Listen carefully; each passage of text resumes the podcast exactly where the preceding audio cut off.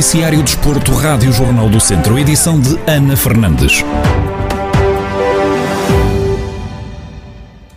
O Tondela entrou com o pé direito na Primeira Liga ao bater o Santa Clara por 3 bolas a 0. Esta foi a primeira vitória de sempre da equipa beirá na jornada inaugural do Campeonato Máximo do Futebol Português.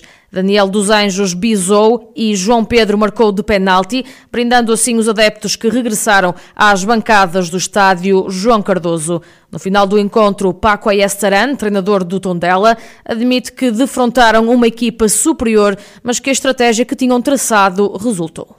Creo que estamos en, en un inicio. El, o inicio ha sido inmejorable. Estamos no início. O início pode ser melhorado. Encontramos uma grande equipa, uma equipa que admiro, porque é uma equipa que gosto de ver, proativa, que faz pelas coisas acontecerem no relevado, mas que logicamente tem dificuldades nestes momentos que está a competir na Europa e tem que concentrar-se na Liga. Desse ponto de vista, nós sabíamos que íamos ter a nossa oportunidade. Queríamos um início forte, começar com a pressão alta e a partir daí tentar colocar-nos na frente do marcador. Conseguimos e a partir daí o jogo foi mais controlado. E logo a partir daí, pues bueno, el juego ha sido mais mais controlado, ¿no? Do lado do Santa Clara, o treinador Daniel Ramos assume que o Tondela mereceu vencer, mas não pelos números que foi, que diz serem exagerados para o que se passou em campo.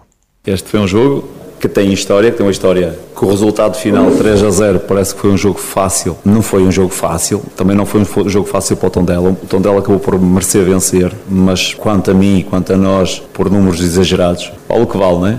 Mas 25 tentativas de gol, 25 remates, 15 não foram à baliza e não fizemos nenhum gol. Tondela tem 5 remates à baliza e tem 3 golos, ok? Desde aí, eficácia, mérito. O que nós não fizemos foi sermos eficazes, porque tivemos mais bola, tivemos mais remates à baliza, tivemos mais tentativas de gol, mas não, não encontramos a baliza do Tondela e podíamos estar aqui mais tempo, que hoje não estava a dar. Merecíamos marcar? Sim. Tondela aproveitou bem, foi inteligente, conseguiu marcar primeiro, e o marcar primeiro hoje era extremamente importante com esta vitória, o Tondela somou os primeiros três pontos da temporada e ocupa para já o segundo lugar da Primeira Liga. Na próxima jornada, os Beirões vão medir forças com o Vizela fora de portas.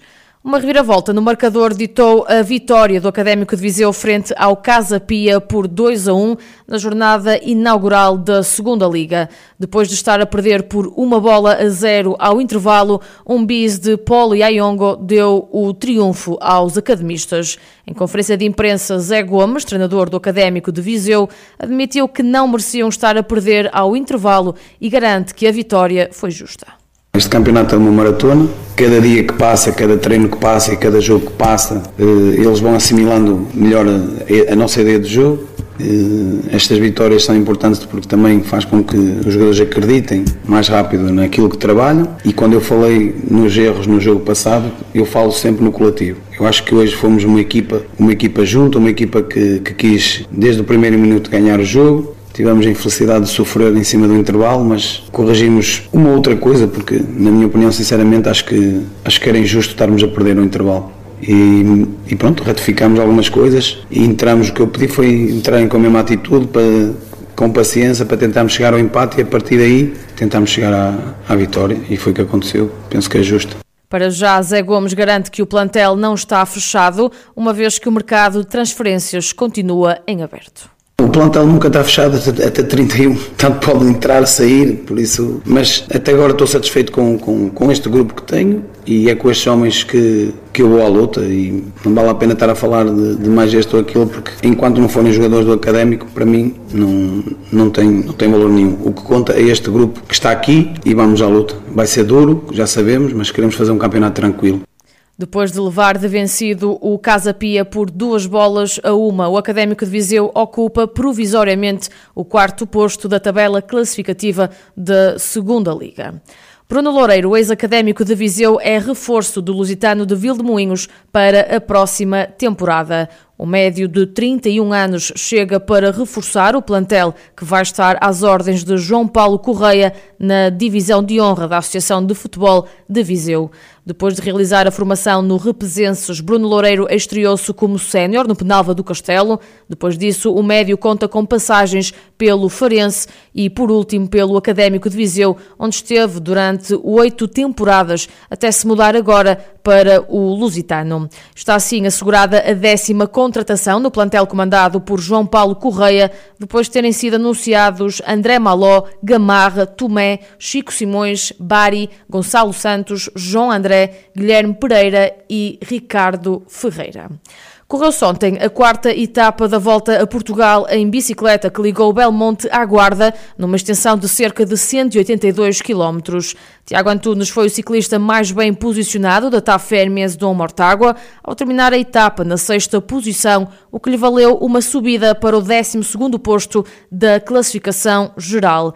No final da quarta etapa, Helder Miranda, o diretor desportivo da equipa de Mortágua, faz um balanço positivo e admite que deram um passo importante rumo aos objetivos que tinham traçados para esta volta a Portugal.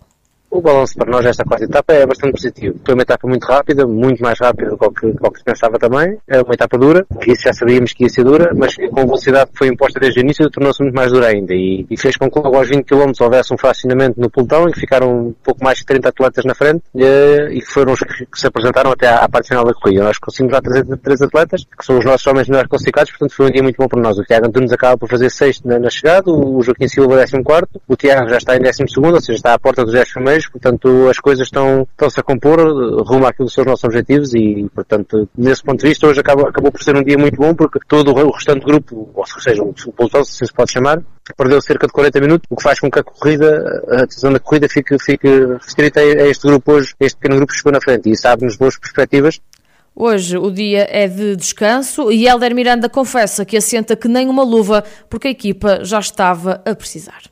Um dia de descanso calha sempre bem e nós, como todas as equipas, nós também estamos a precisar. Hoje, porque foi um dia muito duro, ontem tinha sido um dia muito duro para estes três atletas que hoje chegaram na frente, que foi a chegada à torre e foi, foi, foi o Tiago, o Joaquim Silva e o, o Gaspar Gonçalves, foi os que mais tiveram que forçar o andamento, porque são os que, sobem melhor. Hoje voltaram a ter que forçar. Dois dias antes tínhamos feito, tínhamos tido um desgaste muito grande na chegada a Castelo Branco com os outros homens da equipa, que são mais homens de trabalho, que, que tentaram lá na fuga para que o Yuri Leitão pudesse sprintar, portanto já vamos três dias com, com bastante gente da equipa desgastada. Portanto, este dia de descanso vem, assenta como, assenta como uma luva porque estamos a precisar e, e vai-nos saber bem certamente a todos, aos atletas, ao nosso staff, para que terça-feira voltemos à estrada com, com, com energias renovadas e com, com novas ambições.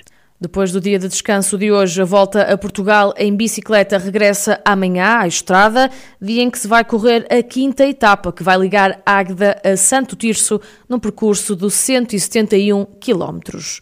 Com o arranque da época no futebol profissional, recebemos no Centro Desportivo desta semana o presidente da Autoridade para a Prevenção e Combate à Violência no Desporto. Um novo cartão do adepto que tem gerado polémica junto dos apoiantes dos clubes portugueses foi o tema central da conversa com Rodrigo Cavaleiro. O cartão do adepto é uma medida que, que, tem, que tem já o seu, o seu histórico na última alteração legislativa. Portanto, estamos a falar de todo um processo de revisão que surge após o episódio de Alcochete. Em termos cronológicos, esta foi a sequência. Houve um amplo debate na Assembleia da República com diversas novas medidas. Por aquilo que é a missão da autoridade, fazer cumprir este regime jurídico, foi também dada a missão à autoridade de implementar esta medida que o legislador entendeu necessária eh, para, para combater os fenómenos de violência associada ao desporto. Em que é que consiste? Consiste na definição por, para as competições profissionais e de risco elevado e depois de outros espetáculos esportivos tenham um despacho formal de qualificação de, de risco elevado, obriga os clubes em prova a definirem antecipadamente, no início da época, um, e de fazer aprovar junto de diversas entidades, seja aprovada uma zona uh, com condições especiais de adepto uh, para o setor visitado e o setor visitante. O tema do cartão do adepto para ouvir com maior desenvolvimento nos noticiários de desporto de amanhã. Pode ouvir toda a conversa com Rodrigo Cavaleiro, presidente da Autoridade para a Prevenção e Combate à Violência no Desporto, hoje, a partir das 8 da noite, no Facebook do Jornal do Centro e depois também em jornaldocentro.pt, onde vai ficar disponível também em podcast.